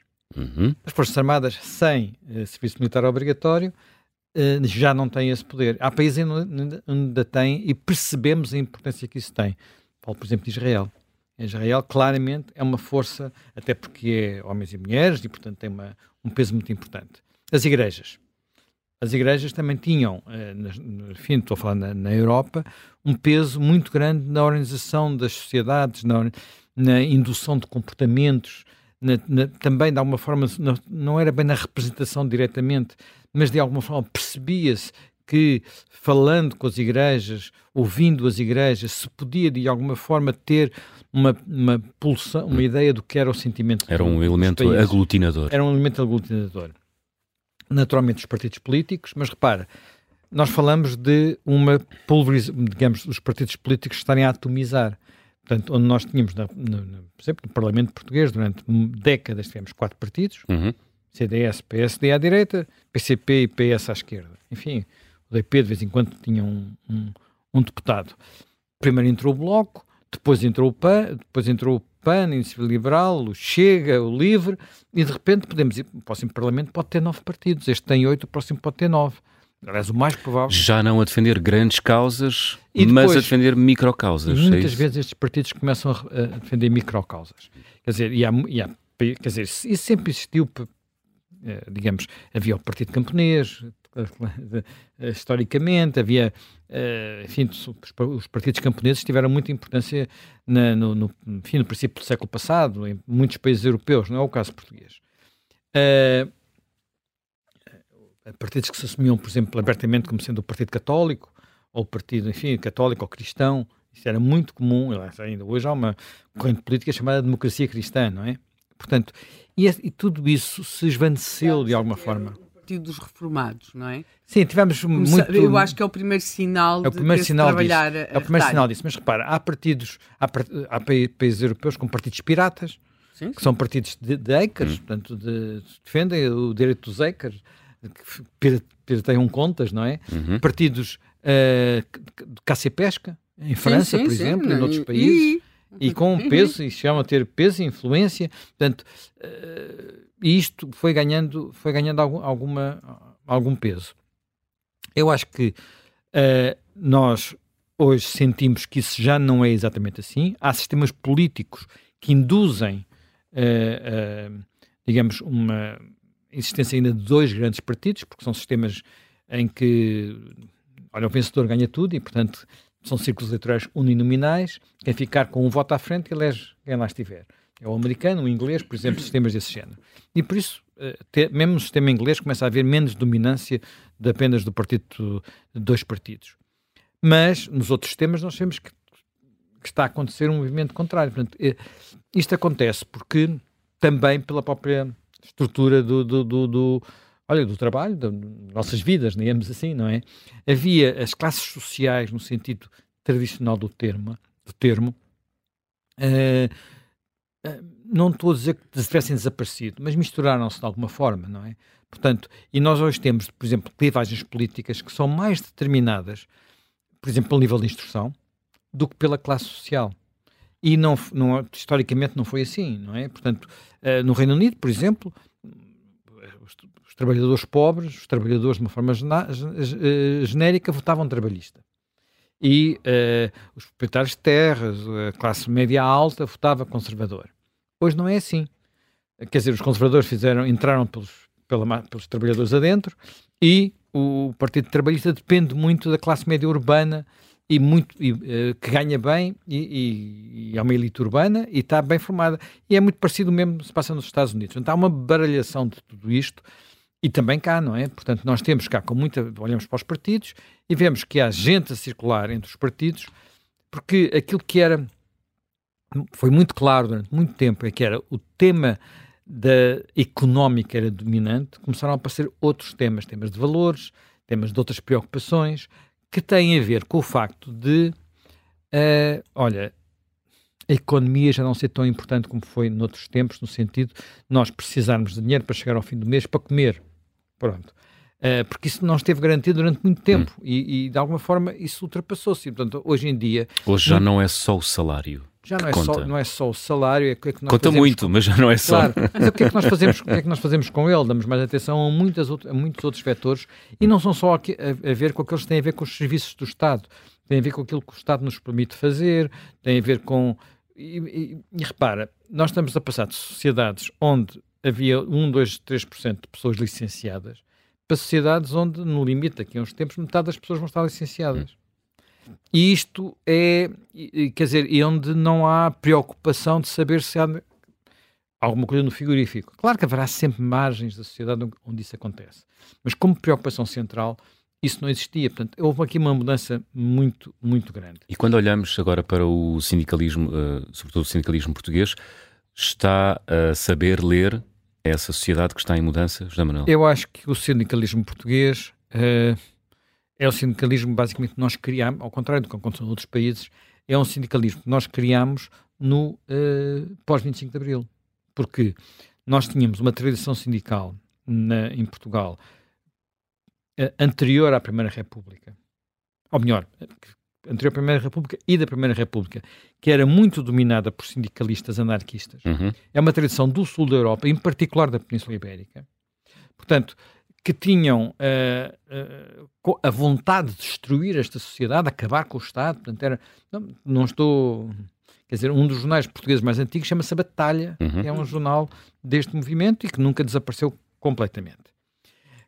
Uh, uh, é do anarquismo, ao contrário do que aconteceu em muitos países europeus, o nosso, o nosso movimento comunista sai do anarquismo e não do socialismo, porque nos países mais a norte o que havia eram movimentos socialistas fortes e uh, foi dentro desses movimentos que se deu a cisão entre, uh, a seguir à Revolução Soviética, basicamente, entre o socialismo, uh, que nós hoje chamamos de socialismo democrático, e o comunismo, portanto, o leninismo, se preferires. E, portanto, isto em Portugal não acontece. O que acontece é, quando ali no partido de portanto, primeiro os comunistas saem do movimento anarquista, muitos deles são sindicalistas, os primeiros dirigentes uh, comunistas são ligados aos sindicatos, uh, mas há, uh, aliás, recomendo que se leia, que se ouça o podcast que o Rui Ramos e o João Miguel Tavares fizeram há pouco tempo sobre o 18 de janeiro de 1934, portanto fez agora 90 anos, porque é um, o, o, último extrator da tentativa destes sindicatos uh, se manterem. Uh, depois há muita mitologia, e isso é que é interessante nesse, nesse podcast, sobre, sobre o que se passou, designadamente a tensão entre comunistas e, e anarquistas nessa altura. Mas os sindicatos nacionais, de que resto falou aqui o João Proença, os sindicatos nacionais que são impostos pelo, pelo Estado Novo, tinham algumas características que hoje até nós até achamos um pouco bizarras. Ele, ele referiu uh, a sindicalização era obrigatória. Parece estranho. Quer dizer, como é que um regime que nós identificamos como sendo, como sendo o Estado Novo muito de, direitista impõe a sindicalização obrigatória? Porque a ideologia do, do, do nosso, uh, do, Estado, do nosso Estado Novo era uma ideologia corporativa. O que é que isso significa? Era uma ideologia que pressupunha a colaboração entre as classes sociais. E, portanto, precisava de sindicatos para haver essa colaboração. Uh, e, e, e, havia uma Câmara Cooperativa e havia outras coisas desse género. E durante muito tempo, uh, pronto, isto depois tinha um outro lado, não é? As direções sindicais tinham que ser aprovadas pelo governo. Isto só começou a mudar um bocado no final dos anos 60, portanto já com Marcelo Caetano, e é a partir daí que até que surge aquilo que no princípio foi a Intersindical e depois a, C, a CGTP. E com muita força naquele sindicato que eu falei há pouco, era o Sindicato dos Bancários, que é um dos sindicatos que tem movimentações fortes no pré-25 de Abril, ainda aqui, por exemplo, em Lisboa. Ora bem, esta, esta, esta gênese, esta gênese e as guerras que houve, as lutas importantes que houve logo em 74, 75, por causa de saber se íamos ter apenas um sindicato, ou melhor, uma confederação, São. e se devia ou não para cada classe profissional haver apenas um sindicato. Este aspecto é muito importante, porque nós falamos das centrais sindicais, mas uma das coisas que é Uh, que é a luta, de, nomeadamente do princípio de 1975 e de Salgado Zenha, é saber se vamos ter apenas um sindicato representativo, e era, que era o desejo do Partido Comunista e da CGTP, porque, tinha, porque estava, estava por cima, dominava, ou se íamos ter uh, a chamada liberdade sindical, que depois vem a ser consagrada, é, o, o, Partido Comunista ganha, essa, bom, perde essa, essa batalha, e que permite que não só haja mais que um sindicato em cada profissão, como depois existem muitas coisas, sobre sindicatos verticais, sindicatos de setor, há muita, depois, muita variedade no meio disto tudo, ou se devíamos ter, uh, uh, portanto, a possibilidade de, e, e, isto já tem muito a ver com a guerra entre os partidos. Portanto, quando a UGT é formada, a UGT do, do, do João Proença, a UGT não é, formada, não é formada inicialmente criando novos sindicatos. É formada com aqueles sindicatos que existiam, que, não, que tinham deixado de ser dominados pelo, uh, pelo PCP. O caso dos bancários, o caso dos escritórios, eram sindicatos de serviços. Nos sindicatos operários, o, o domínio do PCP era, era, foi inexpugnável e, portanto, eles não conseguiram uh, isso. E depois, a pouco e pouco, vão surgindo, uh, vão surgindo em cada setor sindicatos, alguns deles o exemplo, o limite é, é, é, são os professores. Nos professores há dezenas de sindicatos. Na PSP, em 2018, eram 16 sindicatos. Havia mais... Mas eu acho que no, nos professores ainda há mais. Sim, mas na PSP havia mais havia sindicatos, tinham mais dirigentes que, que associados. Que associados. E aqui é? surge um último aspecto. Eu não queria demorar muito mais tempo, porque acho que as pessoas sabem muito mais disto do que eu e, portanto, podem falar mais da atualidade, onde eu... Há coisas que não sei. Uh, mesmo. Uh, que é um aspecto muito importante, que é, há uma diferença que se foi acentuando com o tempo entre a importância que os sindicatos têm quando são sindicatos uh, da, na área da administração pública ou quando não são. Portanto, e quando, quando digo área da administração pública, não é apenas da função pública, é função pública e empresas públicas, ou não são sindicatos desse setor. Eu não sei como é que isto se traduz em representatividade. Uh, aquilo que o João Pereira disse sobre os bancários é muito curioso, porque é um sindicato a que nós atribuímos pouca combatividade, mas, mas que tem, muito, tem muitos sindicalizados por causa dos serviços de saúde, portanto tem, uma, tem, uma, tem um, sim, sim. um, um serviço muito particular. Uh, no caso concreto, por exemplo, há um outro sindicato, enfim, é um pequeníssimo sindicato, comparando com estes grandes sindicatos, que durante muito tempo teve uma, uma, situação parecida e que mantém o facto de haver apenas um sindicato. Repare, nos bancários há apenas um sindicato. O PCP nunca tentou criar um sindicato paralelo, já ganhou uh, eleições para, para, a direção do sindicato, mas não saiu do, do, da UGT, deixou lá ficar na, na, na UGT que é o Sindicato de Jornalistas, que é um sindicato que é único também, nunca, nunca se foi, foi criado outro, hum. uh, e que também durante muito tempo havia a Caixa de Previdência dos Jornalistas e uns serviços sociais, e isso ajuda a que os sindicatos mantenham uma, uma representatividade uh, in, importante. E há outros setores parecidos com estes, talvez menos, menos conhecidos. Ora bem, agora, o que é que acontece na administração pública? Acontecem duas coisas que eu acho que de alguma forma ajudam a explicar, a administração pública setor público, ajudam a explicar porque é que estes sindicatos têm eh, mais importância e mais peso. Primeiro, estes sindicatos, quando desencadeiam uma, uma luta ou uma greve, eh, não estão colocados sob a pressão que os sindicatos do setor privado têm, que é, se eu esticar muita corda, a minha empresa pode ir à falência. E eu perco tudo. Não perco, não perco apenas o aumento, perco também o emprego. Não estou a falar de haver ou não aqui abusos da parte de patrões que não deixam entrar sindicatos e que fazem chantagem, que há com certeza. Mas a, a mentalidade é que é diferente. A mentalidade é que é diferente. E nós vimos muitas empresas do setor público serem privatizadas e no dia seguinte a conflitualidade veio por ali abaixo uma velocidade brutal. Estás a pensar nos estaleiros de Viana do Castelo? É pá, estou a pensar em imensa coisa. Sim. Quer dizer, vamos, olha o CTT também, o, sim, sim, O, o, quem diz o CTT diz as empresas de transporte, as empresas de transportes quer dizer, a Carris, enfim, agora a Carris tem uma sessão especial, mas a, a, a, a Carris, as, as, as, empresas que foram privatizadas, as rodoviárias que foram privatizadas, quase não têm greves. Uhum. Ao passo que as empresas, as velhas empresas do setor de transportes que nunca foram privatizadas, estão, os metros, as, as transteres, estão sempre, sempre, sempre a ter greves. Há greves na CP, não há greves na, como é que se chama Fertagos. a outra? Na Fertagos. Uhum. Portanto, uh, o que é que distingue uma da outra? Quer dizer, de vez em quando anda Fertacos quando é greves das infraestruturas. Porque essa aí a infraestrutura é uma estrutura. Fecha a linha, não circula o Fecha comboio. Fecha a linha, não circula o comboio. tu, és cada, tu és da margem sul, sabes essas coisas sei, muito sei. bem, não é? Portanto, mas há, há, aqui uma, há aqui uma diferença. Aliás, muito curioso que o Paulo Raimundo tivesse querido que a Fertagos passasse outra vez para o setor público. Não sei se os utentes da Fertagos têm essa, essa vontade, digamos assim. Bem, mas. Uh, Além deste, deste, desta diferença, há uma outra que também é muito relevante e que, em alguns setores da administração pública, é importantíssima, que é o estatuto que permite que basta haver um sindicato que às vezes não se sabe qual é a sua representatividade para haver um direito a que os dirigentes sindicais tenham dispensa de serviço, mas continuem a ser pagos pelo horário público. Portanto, Uh, no caso dos professores, havia centenas de professores, não centenas, não sei como é que está atualmente, porque houve várias tentativas para mudar isto. São sempre uns números muito opacos e, vale a verdade, o, o único a pô-los cá fora com, com, com re, re, frequência foram mesmo os governos de José Sócrates. Foi aí que nós descobrimos. É, o primeiro governo que tentou fazer isso pois, foi Manuel Ferreira Leite, quando, era, quando foi Ministro da Educação. Tentou fazer isso. Eu estava, porque na altura estava até a passar férias com uns amigos meus que na altura eram dirigentes do Sindicato dos Professores e de repente apanharam um susto. De...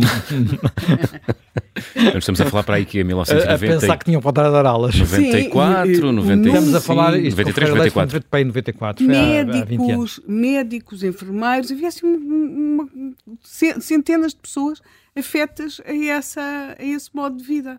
Sim. Quer dizer, eram dirigentes sindicais havia, e, não, havia alguns sindicatos, e tinham dispensa do horário de trabalho. Havia, havia alguns sindicatos, quando vai tentar perceber o que é que esses sindicatos fazem? Uh, bem, alguns eh, só são, alguns só dão formação profissional, nem têm atividade sindical propriamente dita.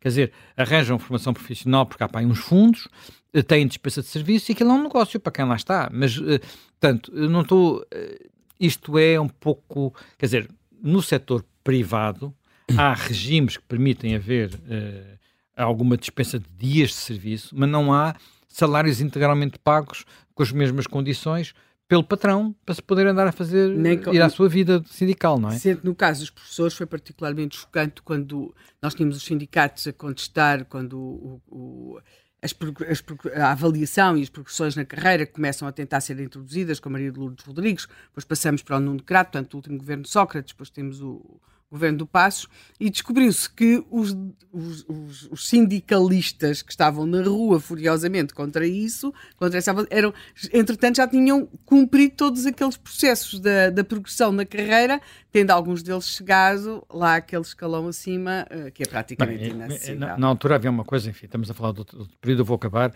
havia uma coisa que nós até brincámos, que era o manifestómetro que era aquele corteiro, aquela placa central para estacionamento à frente do Ministério da Educação, ah, onde havia manifestações todos os dias. Todos. E aquilo eram, é, é, eram umas dezenas de pessoas sempre, nunca eram muitas, e eram funcionários. Uhum. Eram funcionários do edifício da 5 de outubro. No, junto ao edifício da 5 de outubro. Quer dizer, isto é uma situação limite, noutras há coisas parecidas, não estou a dizer que isto se repita com toda a gente, uhum. mas é muito diferente teres uma situação em que o sindicato depende para pagar aos seus dirigentes dos descontos que faz aos seus uh, sócios, de outra situação em que os seus dirigentes estão tranquilamente a poder ser dirigentes sindicais, mesmo que não tenham, uh, não tenham quase filiados os sindicatos. Vamos chamar esta discussão João Sergeira, uh, economista e professor da Escola de Economia e Gestão da Universidade do Minho. Bom dia. Bom dia. Obrigado, antes de mais, por ter aceitado o convite de estar em direto aqui no Contracorrente. Um, professor João Sergeira, o sindicalismo português está a mudar e está a saber acompanhar o mercado laboral? Bom, uh, essa é uma pergunta interessante. Mas muito aberta. Que acho que tem muito aberta porque tem, acho que tem duas dimensões. Isto é, depende de como nós olhamos para os dados. É? E olhando agora para aquilo que são as estatísticas sobre, sobre as relações laborais, nomeadamente sobre a adesão aos sindicatos, e sobre depois os efeitos dos sindicatos em termos da sua ação mais, mais reivindicativa. Ou seja, quando nós olhamos para o número de filiados, de facto não há dúvida que tem havido uma queda eh, nos últimas, nas últimas décadas, portanto, praticamente desde o final da década de 70 até agora, o, a, a percentagem de trabalhadores que estão sindicalizados tem vindo a cair paulatinamente e, e, e tem a cair para níveis, não há propriamente uma estatística fechada, eh, mas poderemos dizer que anda na casa dos 10% a 15%. Portanto, andará por aqui. Porque é que não é fechado? Porque há dados administrativos, que são aqueles que as empresas comunicam, portanto, os trabalhadores que fazem descontos diretos uh, do seu salário, aquela porcentagem para o sindicato, e a empresa sabe qual é e comunica, e comunica ao Ministério do Trabalho. Depois há aos, aos sindicalizados, que estão de forma independente, não dizem à empresa, fazem a cota direta ao sindicato, portanto, esses não sabemos quantos são, há alguma opacidade também a nível das contas dos sindicatos. E depois ainda temos os sindicatos da função pública, que também não temos informação sobre a, porcentagem de sindicatos. Mas por inquérito, e portanto por algumas bases de dados, andará entre os 10% e 15%. Portanto, Portugal é, a par, por exemplo, de outros países, como, por exemplo, a França, dos países da União Europeia com uma porcentagem menor de sindicalizados. E, e, aliás, convém dizer que há países, ou seja, é um tema bastante debatido na, da economia do trabalho, que é que tem havido decréscimos da porcentagem de pessoas sindicalizadas, há várias razões que podem ser apontadas para isso, mas há países onde essa queda foi muito menor e que se mantém com níveis de sindicalização muito elevados, nomeadamente os, os, países nórdicos. Pronto, isso porque dessa razão, e talvez seja essa a sua pergunta, não é? A razão prende com o, qual é o, a importância do sindicato para depois aquilo que são os resultados eh, concretos da relação laboral, nomeadamente em termos de condições de trabalho e de salários. Uh, a particularidade de sistemas como o português e o francês é que é possível ter uma taxa de sindicalização baixa com efeitos, nomeadamente em termos de, de remuneração, com efeitos muito significativos. E através de quê? Através do, do mecanismo que são as portarias de extensão. Não sei se aqui foi explicado uhum. o que são, mas... Já foi explicado simples. na primeira parte, sim. Uh, mas, okay. Resumindo... Uh... Resumindo, portanto, permita que num setor de atividade, e, a contratação coletiva em Portugal é feita maioritariamente ao nível setorial, hum. há um encontro, há reuniões, portanto, negociações entre os representantes, entre os sindicatos daquele setor e as, os representantes das entidades patronais, chegam a um acordo, mesmo que inicialmente o acordo apenas tenha importância e relevância para quem está afiliado, seja a empresa, seja o, o trabalhador sindicalizado. No final todos beneficiam, por, não é? no, uh, mas para ter, de facto, abranger todo o setor, é necessária uma decisão administrativa por parte do Governo, em que ambas as partes ao Governo a portaria de extensão e então os efeitos da, desse acordo coletivo são estendidos ao setor. Portanto, isso faz com que podemos ter sindicatos com uma representatividade muito baixa, mas depois o seu efeito em termos da contratação coletiva, ou seja, da sua abrangência setorial, é elevada. Isso é importante se diga porque, no caso português, 2,6 milhões de trabalhadores do trem, no setor privado, sem contar o público, estão abrangidos por alguma convenção coletiva. Portanto, apesar de termos uh, um nível de sindicalização, como eu disse há pouco, talvez do setor privado na casa dos 10%, depois temos eh, mais de metade, dois terços dos trabalhadores do setor privado estão abrangidos por os efeitos da negociação coletiva onde intervêm os sindicatos. Portanto, este é o primeiro aspecto, que é uma representatividade sindical baixa, mas com efeitos, nomeadamente para os salários mais baixos, que são representativos. Agora também importa também dar algumas, uh, alguns números relativamente à incidência da conflitualidade e a forma mais expressiva, obviamente, é a ocorrência da greve. Apesar de algumas greves terem efeitos uh, relevantes, na vida, digamos, caso das greves dos, dos transportes, se olharmos para as estatísticas, em Portugal nós não somos provavelmente um país conflituoso a esse nível. O, o número de dias de trabalho perdidos dois, uh, para o último ano que temos números dias de trabalho perdidos por trabalhador em greve é 1,2 dias no ano inteiro. Portanto, é relativamente residual. Uh, residual. Uh, num ano, só 0,15% dos trabalhadores fizeram greve eh, são 41 mil trabalhadores que fizeram greve, portanto, no, no último ano, 2022, creio eu. Eh, e, portanto, isto quer dizer que a conflitualidade não é eh, algo muito frequente. Portanto, é um evento relativamente raro, curto, a maior parte destas greves, a sua maioria são, duram um dia, e, portanto, abrangem setores muito específicos e, e, e, e são, efetivamente, casos muito pontuais. Isso quer dizer que o papel do sindicato, muito mais do que uma, uma atitude de confronto, uma atitude de, digamos, mais agressiva na negociação, que é tradição sindical portuguesa, curiosamente. Isto é, se nós olharmos para os sindicatos que foram criados, ou tinham mais expressão no tempo da Primeira República, estão muito ligados a movimentos políticos, o chamado anarcossindicalismo, portanto, que não pretendem a cooperação com o regime vigente, mas essencialmente uma mudança de regime. Portanto, isto contrapunha ao modelo sindical dos tais países do Norte da Europa que eu referi no início, em que é um regime em que os sindicatos estão associados a partidos políticos, pelos partidos trabalhistas ou pendor social-democrata, em que esses partidos entram nos governos, entram nos parlamentos e, portanto, os trabalhadores têm não só uma representação coletiva via sindicato, mas também uma representação política via os partidos onde os sindicatos têm mais influência.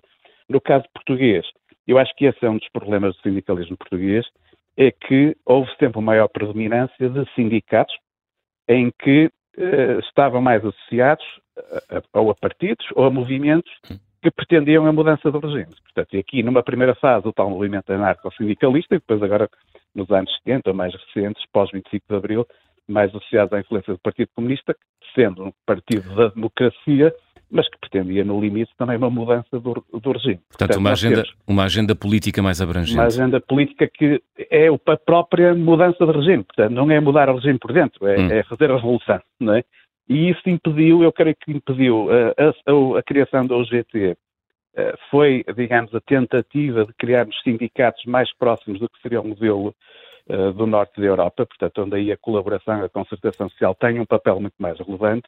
Em Portugal, eh, este sistema de mais de confronto fez com que o papel do Estado seja muito mais relevante nas relações laborais do que é nesses países. E uhum. daí que coisas como o salário mínimo, as portarias de extensão, a lei geral de trabalho, muitas vezes é o Estado que se substitui aos parceiros sociais na terminação da, das relações laborais. Uhum. Portanto, eu, eu acho que tem também esta, esta parte histórica que é importante referir. É? Claro. Uh, bom dia, daqui Helena Matos. Eu quero que esta frase, estou a fazer uma citação de uma frase sua, que é há em alguns setores sindicatos a mais. E essa excessiva polarização enfraquece o seu papel e a sua capacidade de atrair filiados. Uh, isto, quando nós assistimos, e agora fim de citação, não é? Quando nós vemos o que está a acontecer, por exemplo, em setores como os professores, ou, ou sobretudo, por exemplo, como os, os polícias, uh, em que há alguns anos se falava de 16 uh, sindicatos na área de, de, das forças de segurança, acha que uh, esta aquilo que, que, terá designado como a excessiva polarização continua a enfraquecer o papel dos sindicatos? Eu acho que contribui porquê? Porque se tivermos dezenas de sindicatos numa mesma área profissional ou setor, isto é, tem muito menos força. Portanto, uhum. o papel do sindicato é eh, dar força do ponto de vista da União eh, relativamente eh, à parte patronal, portanto, se nós olharmos, uhum. temos 300 mil empresas em Portugal, temos 5 milhões de trabalhadores, portanto, percebemos que há uma, uma assimetria de poder, não é? Então, a lógica foi a concentração da, da reivindicação uhum. dos, dos, trabalhadores de forma organizada e fazer a negociação, não coletiva, não individual, mas coletiva. Uhum. Se esse coletivo estiver pulverizado, obviamente o, uh, uh, o poder de, de, representação de cada um é muito menor e, portanto, pode haver divisões mais facilmente. e mesmo a, a situação da negociação coletiva nem sempre é clara. Portanto, quando uhum. se faz uma portaria de extensão, foi negociada com um sindicato do setor, mas podemos ter portarias de extensão negociadas com outros sindicatos sim, sim. do setor e depois fica a dúvida qual é aquela uhum. que se aplica, não é? Uhum. Nem sempre há concertação entre, por exemplo, entre os sindicatos mais afetos ao GT e à CGTP sobre efetivamente qual é, qual é aquele que se aplica. Há, há países em que têm modelos em que uh, há uma, uma eleição, por exemplo, portanto, uma, uhum. por votos, e só vai negociar, só tem direito a negociar aquele que tiver um mínimo de representatividade. Uhum. Uh, portanto, em Portugal nunca foi ensaiado um modelo desse género. Isso é mais ou menos tabu, não? É mais ou menos tabu, não sei se é por alguém que fique, acharia que ficava em segundo ou em terceiro nessas claro, eleições, claro, claro, não seria chamado à mesa, mas, nomeadamente nas negociações ao nível da empresa, uh, nós temos em Portugal uh, das comissões de trabalhadores, por caso da Europa, é, quando há eleições, é, tem, tende a ser até bastante noticiado, e mas as, as, nossas comissões de trabalhadores ao nível da empresa têm um poder de representação uhum. relativamente limitado. Portanto, quem pode pedir a greve, portanto, uh, fazer uma, um uhum. anúncio de greve é o sindicato. O poder de representação dos trabalhadores está ao nível do sindicato uhum. e não ao nível das comissões de trabalhadores. Portanto, isso, por acaso, das empresas grandes é, é, um ponto que poderia ser mudado. Não é? Sim, claro. João Sergeira, agradeço-lhe, obrigado por ter participado no Contracanto, obrigado por ter aceitado o nosso muito convite. Muito obrigado, João Sergeira, economista, especialista em questões do trabalho. Também é economista, também é professora de Economia, membro do painel do Fora do Baralho, que vai para o ar às quintas-feiras aqui na Rádio Observador, às sete da tarde. Susana Peralta, bom dia. Susana Peralta? Não está. Não está. Desculpa, desculpa, João. Não, não, estou aqui. Estou Estás aqui. aqui. Pensei que estivesses uh, em ação de protesto contra a rádio. Não o João, de maneira nenhuma. Eu sou fã do João Sergeira. Tinha tirado o som para não atrapalhar a intervenção dele e agora eu própria estava sem pio. Uh, uh, Agradeço-te, Susana, bom dia. Um, bom dia. Há estudos sobre os benefícios que os, as economias, os países, as empresas uh, têm, ganham em ter sindicatos fortes e coesos e unidos? Há, há, muitíssimos estudos que mostram a importância dos sindicatos para o poder negocial dos trabalhadores e por isso mesmo para garantir melhores condições de vida, não só ao nível das remunerações, não é? A respeitos de direitos no trabalho que têm a ver com a própria segurança no trabalho, com horários, com, enfim, com equilíbrio com a vida privada, com direito a períodos de descanso, a férias e a, e a momentos de, de paragem por doença pagos. Portanto, há imensos estudos sobre isso e, como é óbvio, que isso tem benefícios para, uh, para os países, do ponto de vista da coesão social e depois também do ponto de vista da, da própria estabilidade da economia, não é? Portanto, nós termos uh, economias em que o nível de rendimento das pessoas é sujeito a menos, uh, a menos volatilidade, tem, tem impactos económicos importantes. Portanto, agora, uh, e, e, também há estudos que mostram, por exemplo, como é que a diminuição do poder dos sindicatos no, a partir do final do século passado levou a aumentos da desigualdade. Agora, são uhum. estudos que estão realmente mais focados, eu diria, em questões que são importantes de, de coesão social, de, de inclusão de, de pessoas. Uh, com menos capital humano e que por isso precisam de maior proteção uhum. da lei do que propriamente focados no próprio crescimento económico, sendo evidente que uhum. os direitos dos trabalhadores estão mais bem garantidos em países com maior grau de desenvolvimento económico. Agora, isso é aquilo que nós muitas vezes a economia que nós chamamos de causalidade inversa, não é? Não é, não é por haver não é necessariamente por haver não são sindicatos fortes que dão crescimento, uhum. é, é mais provável que seja o crescimento e a própria fortalecimento de instituições democráticas e de, eh, de responsabilização que levam a que os sindicatos também tenham mais poder. Mas, Susana, bom dia, daqui Helena Matos. Olá, eu, eu, dia, eu, quero muito que, que, nos fales sobre a experiência que tem sido. Foste eleita, se não estou em erro, em março de 2023, não é? Para o Conselho Económico e Social. Mas antes de irmos a essa experiência da concertação social, há aqui uma questão que é a própria alteração daquilo que, se, que, é, o, que é o mundo das empresas. Uh, estará a levar a uma alteração naquilo que é, que é a forma como se olha para os sindicatos, não é? Nós temos, eh, nós não temos assim tão grandes empresas industriais, aquilo que associávamos a, a empresas com uma grande, com grandes adesões eh, de, por parte dos trabalhadores aos sindicatos. Uh, estamos, temos uma maior representatividade, muitas vezes, na área dos serviços, na área dos seguros, do, dos trabalhadores sindicalizados. Uh, as grandes, nós muitas vezes há esse problema dessa casualidade, não é? Inverso ou não. Nós associamos grandes sindicatos a, a, um determinado modelo económico, mas o que é que nasceu primeiro? Foi o grande sindicato ou foi a grande empresa? Eu, o, que, o que nasceu primeiro foi foram obviamente as grandes empresas, uhum. parece, não é? Ou seja, uhum. o movimento sindical vem de, de reivindicações uh, do, dos trabalhadores Sim. que vem sobretudo da Revolução Industrial e a Revolução Industrial é o que cria uh, é, o que, é o que cria enfim, o nosso imaginário de uma grande empresa, não é? Sim. É, é, cria o nosso, é no fundo o que, o que faz a transição para, para a nossa economia moderna, baseada aliás, esta própria entidade o que é uma empresa, não é? Uma empresa uhum. é um agregador de recursos que depois com recurso a, a, técnicas de gestão que mais não são do que técnicas de, digamos, de, de, de coletivamente conseguir que, esta, que estes recursos financeiros e humanos e outros consigam depois uhum. uh, atingir determinados objetivos. É, esse imaginário da empresa é, é obviamente algo que nasce com a pós-revolução industrial, porque não quer dizer que não houvesse grandes uhum. explorações agrícolas e tal antes disso, mas nunca estávamos a falar do mesmo tipo de, de organização. E como é que se é? faz isso no tempo do teletrabalho, Susana? Pronto, e, e, a questão aqui é que eu acho que isso é uma questão importante e que, que, que, é, e que faz parte do debate atual acerca das lutas dos trabalhadores, é que de facto Uh, os, uh, os, sindicatos mais tradicionais, certamente a propósito desta mudança de liderança da CGTP, os sindicatos uhum. que a CGTP representa, representam uma lógica do mercado de trabalho que era uma lógica de um, contratos, apesar de tudo, estáveis, não é? O que não quer dizer que tivessem outros tipos de precariedade, mas pessoas que tinham um contrato de trabalho um, mais Sim. ou menos estável, que tendencialmente trabalhavam praticamente a vida toda na mesma empresa, ou Sim. pelo menos. E às vezes os seus próprios filhos também. ocupações.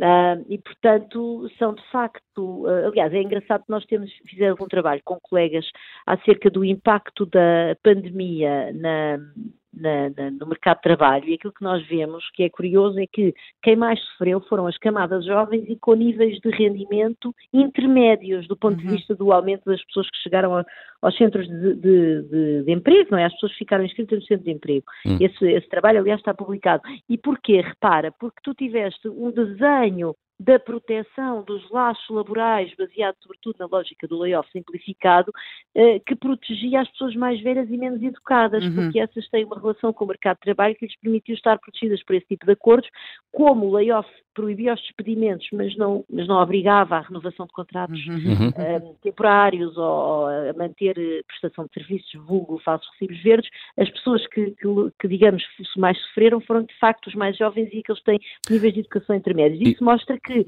estes, desculpa só para terminar, estes, estes sindicatos tradicionais estão muito ligados a uma lógica do mercado de trabalho que de facto é uma lógica antiga que está um bocadinho a, a, está um bocadinho a apagar-se, está um bocadinho a diluir-se, vamos dizer assim. Isso, que... isso também já.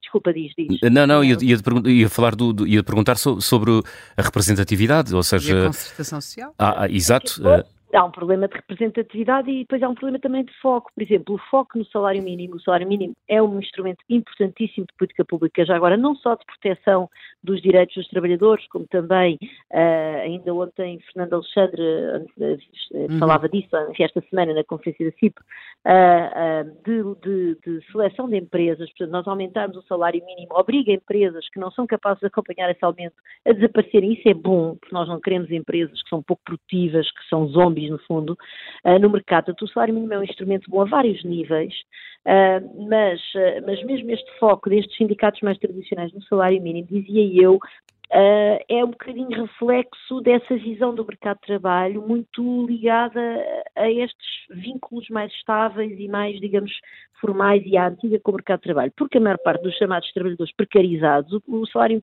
para uma pessoa que vive a recibos verdes, o salário mínimo não tem impacto nenhum na sua vida, não é?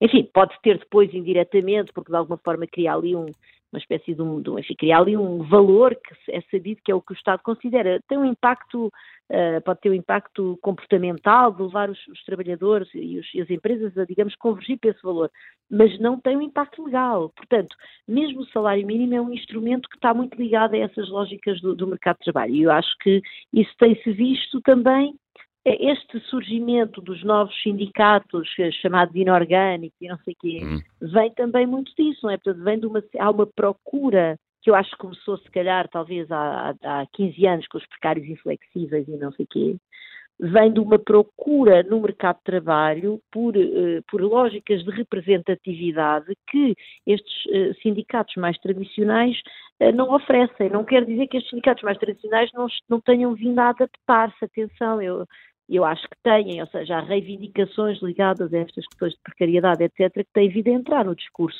uh, destes sindicatos, mas de facto eles não nasceram, eles nasceram para representar os trabalhadores do Lisnave, estou, uhum. estou obviamente sim, a caricaturar, sim, sim. mas uh, não nasceram para representar os trabalhadores de call center precarizados, a recibos verdes, sem qualquer espécie de, de, de direitos, a, por exemplo, todos os direitos, a férias, a, a momentos de, de paragem por doença pagos, etc., tudo isso não, não, estas pessoas que trabalham a recibos verdes, por exemplo, não, não, estão abrangidas e, portanto, isso é evidente que isso convoca uma reflexão relativamente ao papel dos sindicatos. Uh, isto dito, eu julgo que agora uh, vir para substituir uh, a substituição de Isabel Camarinha por um líder mais jovem, talvez mais educado nesta, nesta nova lógica, nestas novas lógicas do mercado de trabalho, poderá obviamente ser uma mais-valia.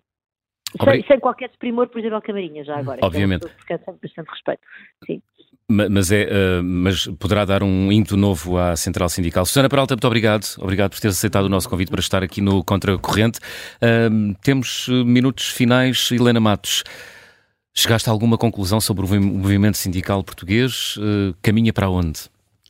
Bem, eu creio que os sindicatos, todas as sociedades precisam de interlocutores. Uh, mesmo que às vezes tenham de inventar um pouco esses interlocutores. Um dos problemas da concertação social em Portugal, onde objetivamente estão representados os patrões e não só, é a questão da representatividade. O que é que de facto aquelas pessoas que se sentam à volta daquela mesa representam? Quantas pessoas é que estão por trás deles? Esse é um dos problemas. Aqui a questão foi, foi aflorada, uh, nomeadamente pelo João Sergeira. A questão sempre se colocou isso quantos trabalhadores é que de facto os sindicatos uh, representam.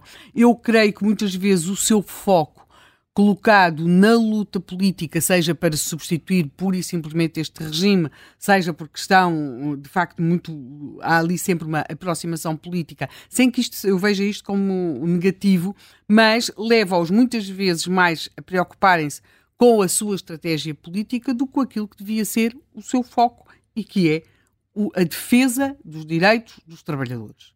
E, e, muitas vezes isso até pode levar a que sejam menos veementes na defesa dos trabalhadores, porque a sua, a sua visão é a longo prazo. Nós tivemos um caso evidente desses. Por exemplo, o facto de termos sindicatos muito próximos ao Partido Comunista Português em determinadas áreas levou a que, durante o governo de Geringonça, estes sindicatos estiveram muito mais adormecidos e vêm depois a explodir em reivindicações uh, anos mais tarde. A questão dos professores é exemplar. Tudo, tudo aquilo de que eles se queixam agora foi negociado antes quer dizer, pelos vistos ninguém tinha feito as contas, não é? Portanto, há muitas vezes uma subordinação a outro tipo de, de, preocupações que leva a retirar o foco da questão. Por outro lado, acho que, sobretudo no setor privado, nós hoje temos o, o, o, aquilo que nós estamos a falar em termos sindicais é muito na área pública, de empresas públicas, mas no setor privado, pelo contrário, os sindicatos estão geralmente muito quase que maniatados. Nós temos falta de grandes empresas e, portanto, quanto maior é uma empresa, mais espaço existe para que os sindicatos consigam uh, marcar uma posição hum. e marcar a defesa dos seus interesses. Talvez um Porque... bom exemplo seja a Auto-Europa, por exemplo. Mas aí houve, efetivamente, e eu, não, eu sei que já não posso alongar muito, também já faz esse movimento assim com as sobrancelhas como a Carla, uh, mas repara como aí houve de facto um conflito. Porque o conflito foi entre a, a Comissão de Trabalhadores uhum. e os sindicatos os trabalhadores muitas vezes veem-se, e não é preciso explicar porquê, como muito mais próximo e muito mais eficaz na defesa dos seus interesses as comissões de trabalhadores do que os sindicatos. Os sindicatos, umas pessoas, uns delegados que vêm, que vêm à empresa, que falam e que muitas vezes uh, têm quase uma, uma atitude contra a, a, o que seja nas empresas, o hum. poder das, das comissões de trabalhadores, seja, por exemplo, na, nas comissões, na, nos serviços públicos. Portanto, eu, eu dou-te o exemplo, numa escola pública, tentar formar uma comissão em que estejam pais, professores, representantes de, dos funcionários, que agora se chamam auxiliares, e que se tomem decisões a pensar naquela escola, eu passei por esta experiência, é visto pelos delegados sindicais como uma coisa que tem de acabar no imediato. Cada um trata do seu setor, setorzinho e mais nada. Portanto, eu creio que as comissões de trabalhadores, uh, das quais eu sou fã, uh, representam e são muito eficazes na melhoria das condições de vida dos trabalhadores, sem que isto ponha em causa a existência dos sindicatos, mas os sindicatos, eu acho que neste momento têm um problema, é que têm um, um, um poder de facto que depois não corresponde a uma ligação efetiva àqueles que dizem representar. José Manuel, os sindicatos estão mais virados para a rua do que para as empresas?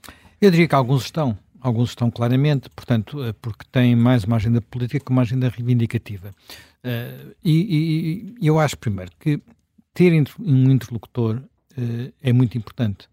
É muito importante por várias razões. Quer dizer, é, é do interesse uh, da, da das entidades patronais terem alguém com, com quem conversar para permitir duas coisas diferentes. Por um lado, perceber uh, o que é que possa estar a uh, não funcionar, a funcionar mal, e qual é o sentimento e as reivindicações, e, por outro lado, explicar as, as políticas que não se podem explicar em plenários. Uh, digamos assim. Hum.